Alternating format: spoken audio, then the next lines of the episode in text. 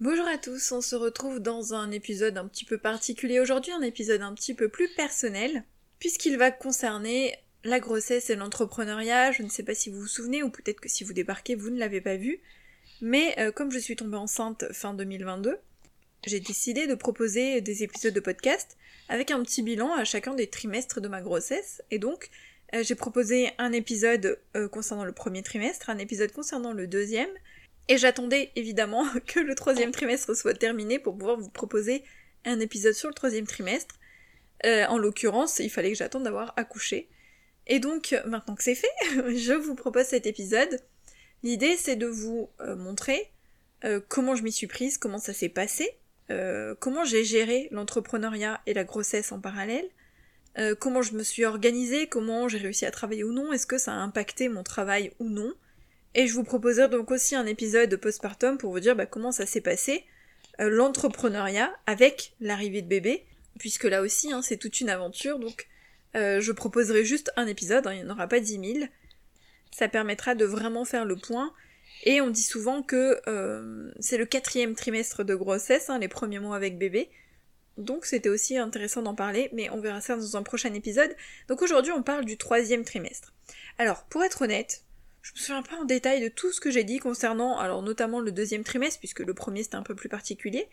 Donc il y a peut-être des choses que je vais un petit peu répéter, mais la vérité c'est que bah, entre le deuxième et le troisième trimestre, il n'y a pas non plus eu d'énormes changements. Quand on arrive au septième mois, il n'y a pas d'un coup quelque chose qui est radical et qui change.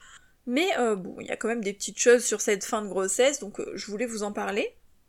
La première chose à dire, c'est que j'ai eu une très bonne grossesse je pouvais pas savoir comment allait se passer le troisième trimestre à l'époque quand je vous ai quand j'ai proposé les premiers épisodes donc bah, ma grossesse s'est très bien déroulée jusqu'à la fin. Ce qui fait que ça aussi ça joue forcément hein. si on a des soucis de santé si la grossesse est difficile si on doit rester euh, alité si on a des complications c'est pas la même chose. On n'aborde pas les choses de la même façon. De mon côté ça s'est très bien passé jusqu'au bout donc ça aussi ça a eu un impact finalement sur ma façon d'aborder euh, les choses ma façon de gérer mon entreprise donc comme je vous l'avais dit, je pense, euh, dans le deuxième épisode, donc celui sur le deuxième trimestre, ce que je voulais faire absolument, c'était euh, anticiper la fin de ma grossesse et l'après-grossesse, donc après l'accouchement, pour continuer à proposer du contenu et pour que du coup euh, mes réseaux, ma newsletter, mon podcast, etc. soient toujours actifs même si je ne suis pas là. J'ai donc travaillé comme une acharnée, vraiment, à partir, je crois, de fin mars, si je me souviens bien. En tout cas, en avril, c'est sûr. En avril, en mai et en juin, j'ai vraiment travaillé comme une dingue. En juin, c'était quand même déjà un poil plus cool parce que, bah, finalement, j'avais tellement bien bossé euh, les deux mois précédents qu'en juin, j'avais moins de choses à faire que prévu. J'étais en avance sur mon euh, planning. Le but, c'était euh, de proposer de juillet, donc de début juillet, début de mon congé maternité, à fin octobre, fin de mon congé maternité, du contenu, donc c'est-à-dire newsletter, podcast et post sur les réseaux sociaux. Donc j'avais décidé, je sais pas si j'en avais déjà parlé, d'alterner podcast et newsletter parce que normalement il y a une newsletter par semaine, donc pour rêve d'auteur, et un épisode de podcast par semaine. Mais euh, je m'étais dit que si je devais tout préparer à l'avance, ce serait beaucoup trop lourd de préparer 4 mois de contenu à ce rythme-là, en sachant que au moment où j'ai préparé ce contenu-là, ben, j'avais aussi le contenu bah, de avril, mai, etc. qui était en cours, donc que je devais aussi préparer en parallèle. C'est-à-dire que j'avais mon activité du moment, plus je devais anticiper sur l'activité à venir. Donc ça fait double charge de travail, ce qui fait que je me suis dit que j'allais alterner. Donc j'ai proposé une semaine une newsletter, une semaine un épisode de podcast, une semaine une newsletter et ainsi de suite. J'ai alterné, ce qui permettait d'avoir un contenu chaque semaine, mais pas les deux chaque semaine parce que sinon ça aurait été beaucoup trop lourd et j'aurais pas pu tout préparer, je me serais vraiment épuisée. Donc là en fait, juillet je suis restée sur un de chaque par semaine, donc le rythme n'a pas changé, et j'avais anticipé à partir d'août, donc à partir d'août j'ai commencé à alterner. J'avais aussi préparé euh, tout mon planning de publication de réseaux sociaux pour le compte rêve d'auteur. Donc j'avais préparé tout le planning, c'est-à-dire toutes les idées, j'avais préparé tous les visuels, et j'avais tout programmé à l'avance. Si je m'étais absentée qu'un mois, je me serais pas autant pris la tête, ça aurait été moins embêtant. Mais là, s'absenter pendant quatre mois, c'est quand même très long. Et j'avais à cœur à la fois de ne pas perdre mon engagement et de pas un petit peu faire plonger quelque part mes comptes, puisque j'allais être absente longtemps. Et deuxièmement, je voulais pas laisser tous les abonnés, toute mon audience sans contenu. Donc newsletter, podcast, ce sont des abonnés qui sont quand même très fidèles. Et euh, je ne voulais pas du coup me retrouver 4 mois sans rien. C'est pour ça que j'ai pris la décision de tout préparer à l'avance. J'aurais très bien pu me dire pendant 4 mois, de je suis en congé maternité, je ne fais rien. Et euh, je prépare rien à l'avance et puis tant pis, je verrai à mon retour. C'était pas dans mon état d'esprit, euh, la charge de travail ne me fait pas peur, l'organisation ne me dérange pas du tout, donc j'ai préféré euh, tout préparer à l'avance. J'avais pas envie de laisser tomber les gens qui me suivent et qui me sont fidèles. Donc c'était important pour moi de proposer quand même du contenu, malgré euh, les circonstances dans ma vie perso. Ce que j'ai donc fait, c'est que... alors je sais plus quand j'ai commencé, je crois que c'était fin février. Ouais, peut-être fin... vers février-mars, je crois. J'ai commencé vraiment à réfléchir à euh, des idées. Donc je me suis fait une liste d'idées pour les réseaux sociaux, une liste d'idées pour les newsletters, une liste d'idées pour les épisodes de podcast. Je les ai organisées en fonction des semaines pour voir euh, quand je voulais publier quoi. Et ensuite, bah, je me suis mis euh, au boulot. Donc tout ça, j'ai donc j'ai préparé, j'ai planifié.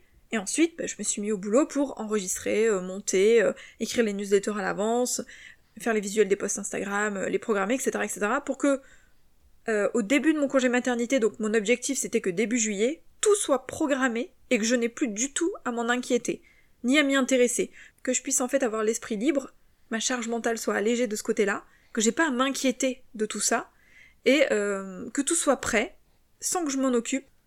De mémoire, il me semble que euh, fin mai, j'avais tout fini, ou début juin, je sais plus trop, mais j'ai fini en avance. Donc là aussi j'étais contente parce que j'ai vraiment bien bossé au point de finalement en juin être un peu plus cool et pouvoir faire d'autres petites choses, surtout que euh, j'avais décidé de sortir un livre aussi fin juin.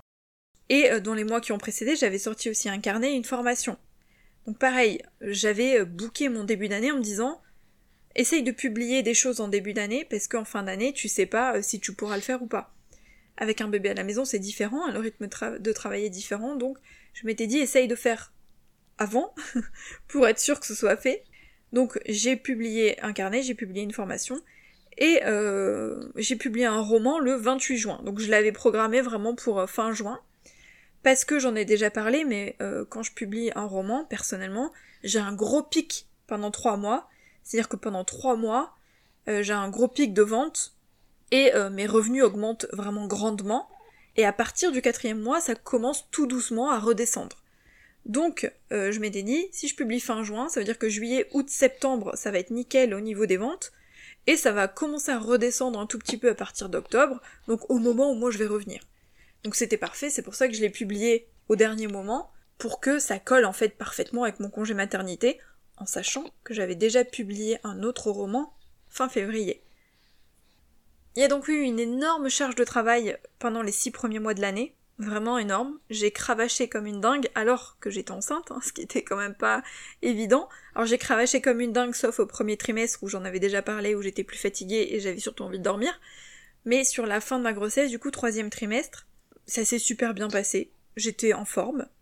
Mais, honnêtement, même si mon congé maternité commençait début juillet, à la base je m'étais dit, en juillet je travaillerai aussi. Parce que ok je serai enceinte, mais bon, travailler sur mon ordinateur à la maison, euh, enceinte ou pas, je peux le faire. Donc je m'étais dit en juillet, je vais quand même continuer de travailler, notamment j'avais envie d'écrire pour pouvoir euh, terminer un roman à publier en fin d'année, donc après mon accouchement. Donc je voulais terminer l'écriture pour pouvoir avoir juste à le relire et à le corriger, etc., pour pouvoir le publier en fin d'année. Euh, ce que j'avais pas anticipé, c'est que arrivé à juillet, dans ma tête, d'une part, j'étais en congé maternité, d'autre part, j'avais tout préparé, tout fini podcast, newsletter, etc. Donc tout était bouclé, toute ma liste, tout ce que je devais faire était fait. Du coup, ben en juillet, mon cerveau, il a en quelque sorte vrillé, il s'est dit non c'est bon maintenant tu fais plus rien. Donc petit à petit, début juillet, je crois que la première semaine j'ai bossé, et à partir de la deuxième semaine, je crois, ou deuxième ou troisième, j'ai plus envie de travailler. Donc pour être honnête, le dernier mois, j'ai pas fait grand chose. J'ai lu beaucoup, et euh, je suis restée tranquille en fait chez moi. Parce que euh, déjà, bah, l'accouchement pouvait arriver à n'importe quel moment. Donc euh, on était un petit peu dans l'attente. Hein. Le, dernier mois, on est fébrile un petit peu, on sait pas trop à quel moment ça va, ça va se déclencher. Et, et puis j'avais plus envie. Je pense que j'ai eu aussi le contre-coup de j'avais tellement bossé avant. Donc c'est vrai que le dernier mois, bah, j'ai dit ok, t'as pas envie, t'as pas envie, t'as fait ce qu'il fallait, t'as bien bossé, maintenant bah repose-toi. Et, et on attend bébé. Donc concrètement, si je devais euh, résumer et donner des conseils, ce serait d'anticiper sur le congé maternité, c'est-à-dire avant l'accouchement et après l'accouchement, les deux. Anticiper en fait pour pouvoir avoir l'esprit libre, que sa charge mentale soit allégée et qu'on puisse vraiment se consacrer à 100% à euh, bah, la fin de grossesse et au bébé à venir et au bébé euh, une fois qu'il est là. Pour l'avoir du coup expérimenté, le cerveau ensuite il est focalisé à 1000% sur le bébé, ce, nouvel équilibre, cette nouvelle vie, etc. Donc forcément c'est bien d'avoir anticipé, de ne pas avoir à s'inquiéter du travail, de l'entreprise, etc. Et euh, s'organiser du coup. S'organiser avant pour bien faire les choses progressivement, c'est-à-dire qu'on s'y prend pas euh, le tout dernier mois en disant oh bah mince il faut que j'anticipe mon congé maternité. Non, moi je m'y suis pris du coup plusieurs mois à l'avance pour être sûr d'avoir le temps de tout boucler, de tout faire et euh, de faire progressivement pour pas tout faire d'un coup parce que ça aussi c'est fatigant. Donc j'ai fait petit à petit et c'est comme ça que du coup j'ai pu abattre une énorme charge de travail en un laps de temps assez court mais être complètement ok ensuite et zen euh, à partir de juillet, donc pendant mon congé maternité, de plus devoir m'en inquiéter du tout, de pas devoir m'en occuper. Alors bien sûr, j'ai jeté un petit coup d'œil, de temps en temps je regardais voilà sur les comptes, j'ai répondu quand même à quelques commentaires, euh, j'étais présente en story, euh, j'ai pas coupé pendant quatre mois, hein, j'étais pas complètement absente, je vérifiais juste comme ça et puis j'essayais d'être un petit peu présente tant que je le pouvais et quand je le pouvais, quand j'en avais envie. Il y avait pas de pression de ce côté-là, mais si je pouvais être présente, bah, je l'étais. L'avantage c'était que le plus gros sortait tout seul et n'avait pas besoin de moi finalement. Voilà, j'espère que cet épisode aura été euh, utile. On se retrouve bientôt pour un prochain épisode dans lequel je vous parlerai de l'organisation avec un bébé à la maison. Bye